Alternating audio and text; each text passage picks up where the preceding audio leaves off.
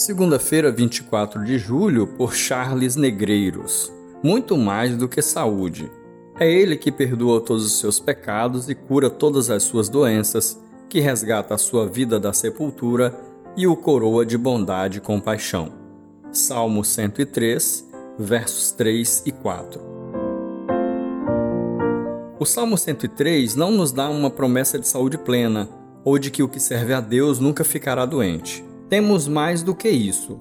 O que temos é o testemunho de alguém que experimentou o livramento dos inimigos e de si próprio, de quem esteve abalado pela dor do pecado, mas encontrou coragem no arrependimento e refrigério no perdão de Deus, de quem esteve no leito da dor e foi restabelecido, de quem achava que a morte era certa, mas, pelo contrário, foi livrado da cova. Não é espantoso, portanto, vê-lo cantar de júbilo, dizendo que Deus o coroou de bondade e compaixão. Enquanto aquele caldo raso chamado Evangelho da Saúde e da Prosperidade vai deixando seu rastro de tristeza, frustração e decepção, o Evangelho do Salvador Jesus Cristo continua produzindo seus frutos mais elevados: fé, esperança e amor.